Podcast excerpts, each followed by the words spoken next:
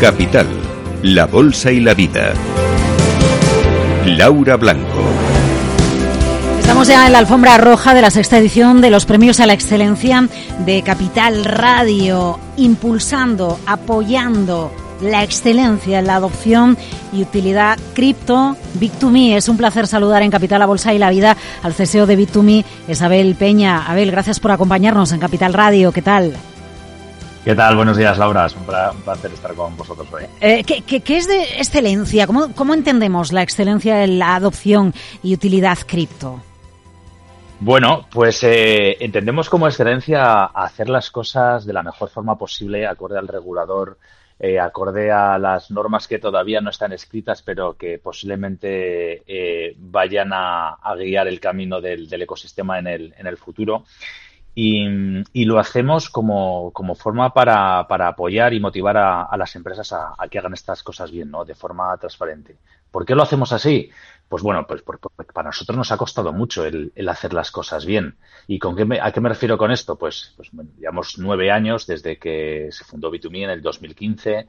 Eh, siempre tuvimos una visión a largo plazo en, en la cual, pues bueno, iba a llegar un momento donde eh, la regulación, en este caso, toda la parte de la regulación MICA que, que, se aprobó en, en, abril del año pasado, tan siquiera ni se vislumbraba ¿no? en, el, en el horizonte. Pero pensábamos pues que llegaría un momento donde se establecerían unas, unas reglas, un, marco común en el que todos eh, jugáramos con, con, las mismas eh, eh, capacidades ¿no? y, y, oportunidades. Pero, pero claro, tener esa visión suponía pensar que quizás el sector financiero eh, y los reguladores iban a necesitar de, que se cumplieran ciertas reglas, ¿no? Como eh, conocer a quién es tu usuario, ¿no? Qué, mm. empresas trabajan y, activar diferentes protocolos. Entonces, pues claro, en ese momento dijimos, vamos a hacer las cosas bien, vamos a hacerlas desde el principio de, de una forma tan transparente y tan, tan clara que el día de mañana eh, no podamos tener ningún problema por, por eh, actividades que hayamos hecho en el, en el pasado.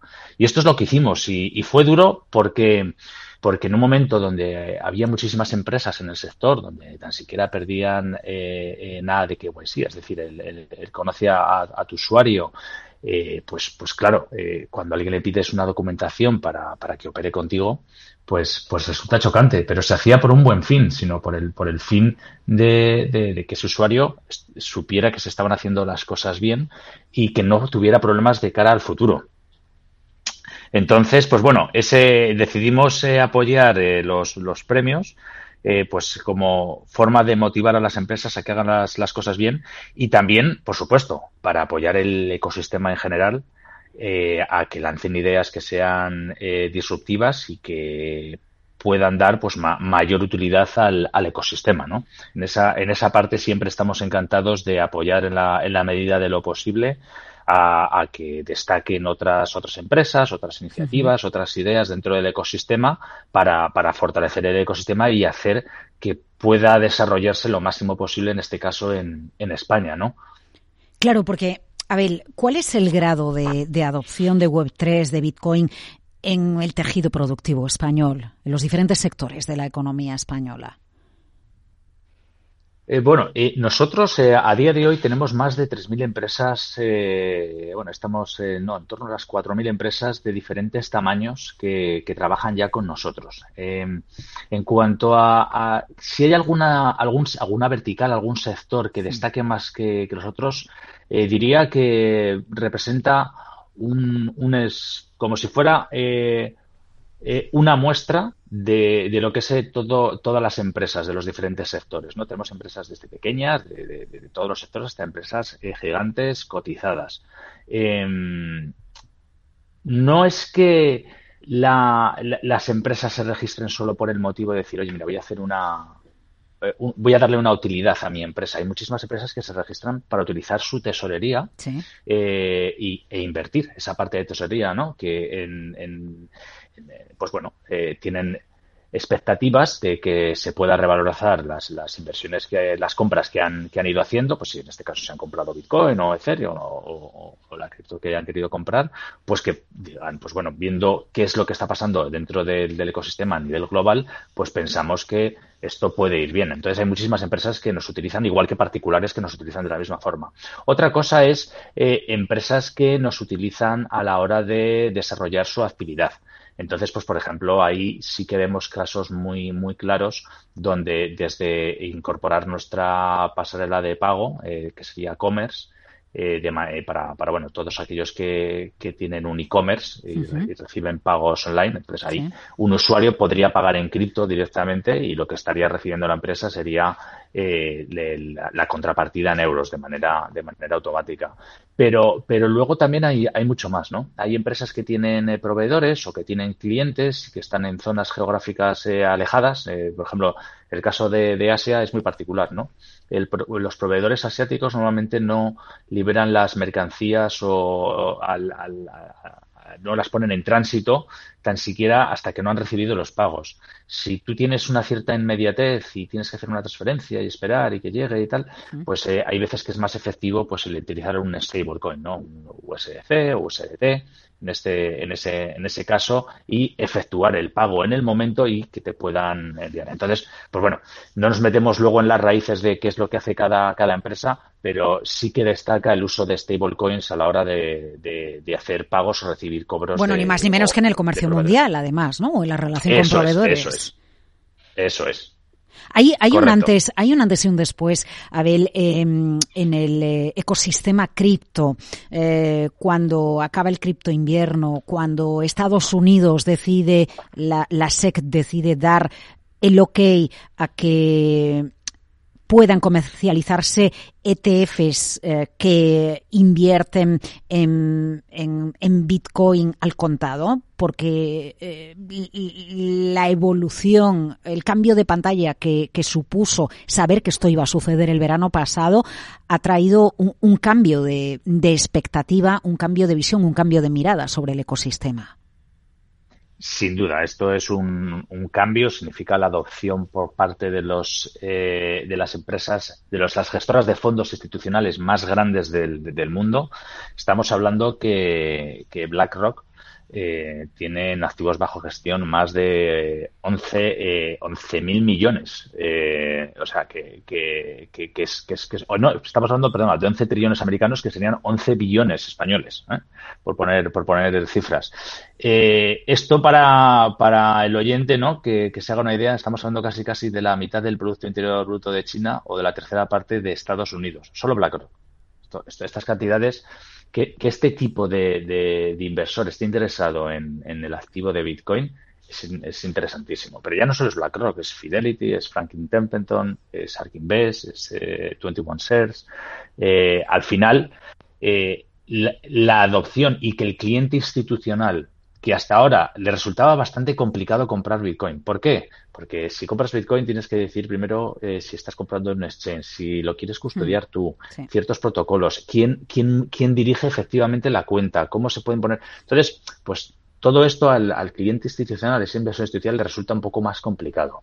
Entonces, por eso la figura de los, de los ETFs eh, facilitan que de manera igual que se están posicionándose en otro tipo de, activo, pues puedan hacer compra y puedan eh, venderlo en el momento oportuno.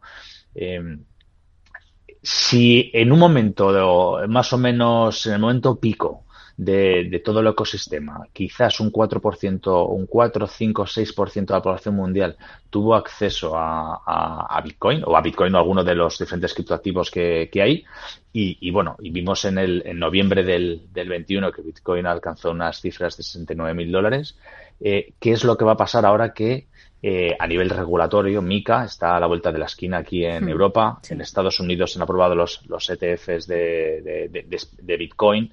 Eh, parece que ya se está eh, eh, abriendo la mentalidad en Hong Kong también habilitar ETFs sobre, sobre spot en, Bitcoin. Pues, pues bueno, yo creo que por las propiedades que, ofrece Bitcoin en este, en este caso, sobre su seguridad, sobre su imposibilidad de ser hackeado, resistente a la inflación, pues, pues, pues sin duda el, el, futuro pues es bastante prometedor. Eh, si soy una empresa o si soy un particular que, que compro cripto, ¿qué le tengo que pedir a una plataforma? ¿Qué le tengo que pedir a un exchange? Pues yo creo que lo primero es que confíes, que sepas quién está detrás de, esa plataforma. Eh, todos los hechos que han sucedido en los últimos dos años de empresas grandes que se estaban, eh, que, han desaparecido, han ido a la quiebra, a la bancarrota, que han hecho las cosas mal, yo creo que, que ha venido muy bien.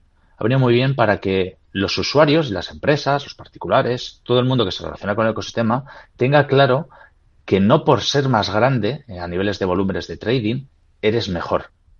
Eh, hay que tener esto claro, porque al final, si, si tú intentas ver, pues, buena parte de los exchanges que son muy grandes en el mundo, eh, dónde tienen su sede fiscal, no lo vas a lograr saber. ¿Y dónde tienen su sede efectiva para un territorio? Tampoco lo vas a poder saber. Van a, van a venir por la tangente siempre, no, no te lo vas a ver. En nuestro caso, en B2B, pues mira, estamos establecidos en España, estamos en España, el 99% de nuestros eh, trabajadores están, empleados están en, en España. es fácil contactar con nosotros. Pero no solo eso, ¿no? Eh, no le puedes pedir a, un exchange, ala, pues porque sean cercanos, pues, pues eh, ya ve a confiar. No, hay que pedirle más cosas, ¿no? Hay que pedir que haga las cosas bajo la legalidad. Incluso cuando todavía la, la, regulación no está definida al 100%, pues es bueno anticiparse a lo que se prevé que puede ser esa regulación y empezarla a cumplir desde antes para así en el futuro no tener ningún problema ¿no? con, el regulador. Eh, otro de los motivos, pues es importantísimo que tus activos estén seguros. Eh, nosotros en esa parte, desde, desde el principio, estamos, tenemos una obsesión absoluta con la seguridad de, de, los, todos los protocolos que llevamos a, cabo, eh, de, por supuesto de los, de los activos. Tenemos diferentes ISOs eh, eh, que, pues bueno, que, que, que la, que la verdad es que son diferenciadoras dentro del sector, tanto la 22.301 como la 27.001. Y bueno, pues también eh, eh, tenemos imposibilidad de eh, rehipotecar y los, los activos hmm. como colaterales para préstamos, como por ejemplo hizo FTX, ¿no? Eso, la verdad es, son, son prácticas que, que, bueno, pues, pues no, no, no, están acordes a la legalidad y además es que no son morales hacerlas de, de esa forma. Y, y, luego, pues bueno, pues algunas cosas más, ¿no? Pues como, eh, ¿qué le pediría yo a un exchange? Pues, pues bueno, que si soy nuevo, pues que sea fácil de utilizar. Eh, es verdad que dentro del ecosistema en, en, cripto, pues tenemos una, una barrera que, que, es la principal, eh, que, que, impide la, la, adopción, ¿no? O que crezca de una, de una manera más, más, más rápida.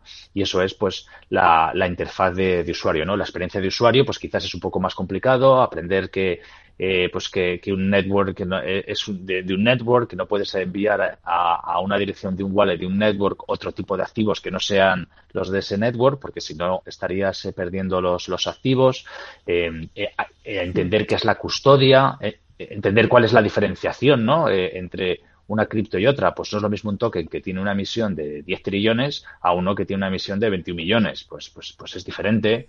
Eh, quién está detrás, eh, aprender a, investigar, a desarrollar, a desarrollar las, las, los skills necesarios para que, bueno, tengas la seguridad que cuando estás comprando algo, tengas más información de, de, de, qué es lo que estás haciendo.